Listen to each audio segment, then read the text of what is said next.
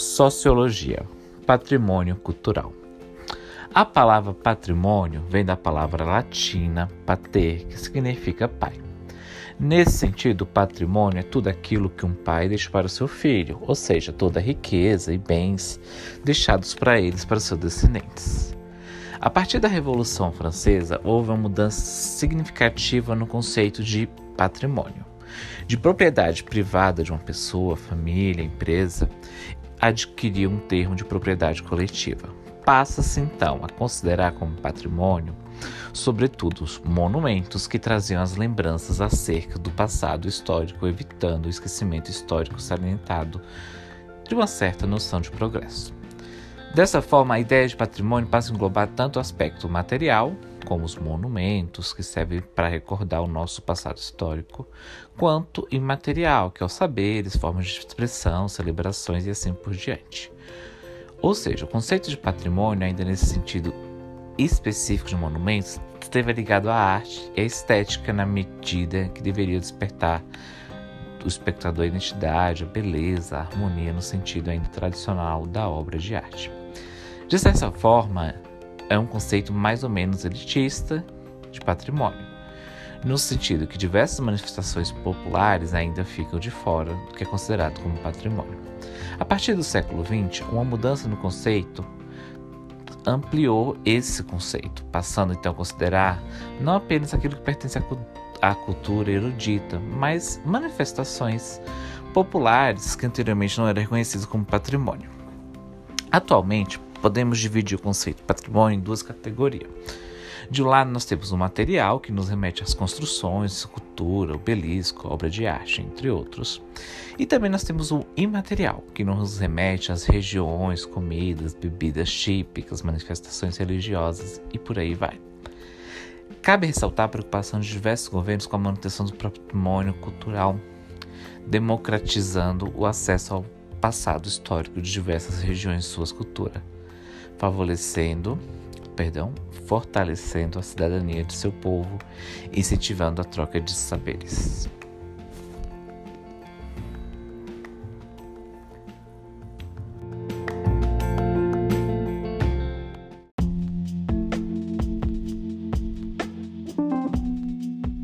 Sociologia, diversidade versus multiculturalismo. Vamos falar então o que é cultura. Nas áreas das ciências humanas, um dos temas das mais importantes é a cultura. Tratados de modelo colateral em disciplinas como história, filosofia e a própria sociologia. Os fenômenos culturais ganharam uma ciência exclusivamente voltada para investigações em fins do século XIX, a antropologia. Em nosso cotidiano, tendemos a chamar de cultura aqueles apenas aqueles conjuntos de atividades humanas considerados mais nobres pela sociedade, como teatro, música e por aí vai. Não consideramos cultura o ato do sujeito comer pipoca ou lavar louça, apenas certas atividades superiores seriam as culturais. Já na antropologia e, portanto, também na sociologia, é diferente. Nessa perspectiva, cultura é todo aquele e qualquer elemento da vida humana que não seja natural, isto é, que não seja fruto da nossa própria constituição física, química e biológica. Enquanto o natural, aquilo que o homem realiza espontaneamente, em virtude do seu próprio ser, como respirar, cultural, aquilo que é criado pelo homem em sociedade e que, portanto, ele adquire através do seu convívio com os outros. A habilidade de escrever, por exemplo. Enquanto natural é algo universal que vale para todo e qualquer e qualquer contexto histórico, independente das circunstâncias, circunstâncias específicas, uma vez que deriva da própria constituição humana. A capacidade de falar, de emitir sons, por exemplo. O cultural, por sua vez, sendo fruto da sociedade, é particular, variando conforme o tempo e espaço. Portanto, vê-se aqui, vê aqui que Enquanto o sentido cotidiano de cultura é bastante restrito, o antropológico é amplo, incluindo sim comer pipoca e lavar louça como fenômenos culturais. A visão antropológica parta de uma diferenciação entre natureza e cultura. Esses dois domínios não são completamente separados. eles estão conectados no mundo real. O fato cultural da existência da língua portuguesa, por exemplo, só existe em virtude do fato natural da capacidade humana de falar. Multiculturalismo. Uma vez que compreende ou corresponde o conceito antropológico de cultura, imediatamente a gente percebe que há inúmeras culturas no mundo, com valores, crenças, ideais. Porém, Consegui perceber também que essas variadas culturas estão em contínuo processo de transformações e que, muitas vezes, entram em contato entre si, seja de modo pacífico ou conflito. Quando duas ou mais culturas distintas entram em contato entre si, fundindo-se, estamos diante daquilo que tecnicamente é aculturação. Então, uma vez ocorrida a culturação, tem como consequência a concretização da diversidade cultural ou multiculturalismo, que é precisamente a coexistência de várias matrizes culturais no interior de um mesmo espaço, ao mesmo tempo. O fato de existir várias culturas no mundo, mas em lugares diferentes ou épocas diferentes, não é multiculturalismo ou diversidade. Esta só se dá no contexto de pluralidade coexistente e não distante. Se a gente parar para pensar, o Brasil é um país onde o processo de aculturação é grande.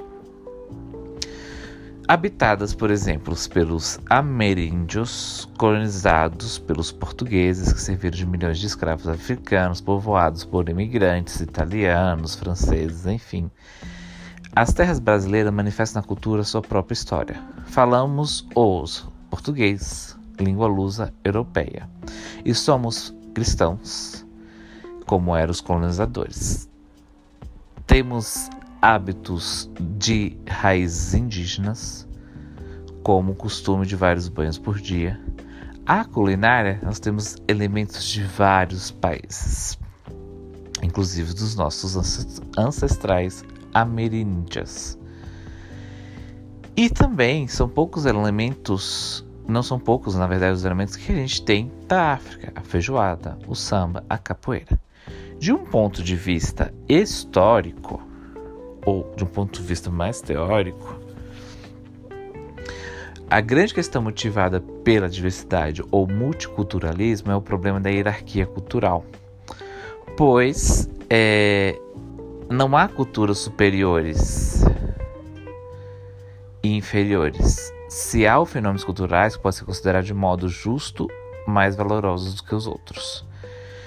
Por exemplo, o etnocentrismo, que é uma concepção muito comum entre os antropólogos, é a posição daqueles que creem que sim, há valores culturais superiores e, portanto, a sociedade mais civilizada, com mais progresso do que outras. Por sua vez, o relativo cultural, concepção predominante hoje entre os antropólogos, é aquela que crê que não há valores culturais superiores em si mesmo, uma vez que toda avaliação cultural depende do ponto de vista adotado, que por sua vez é sempre de uma cultura específica. Portanto, é sempre relativo. Se eu olhar a cultura do meu país, eu posso achar que ela é melhor do que a cultura de um outro país. Entretanto, essa é a minha visão sobre essa questão.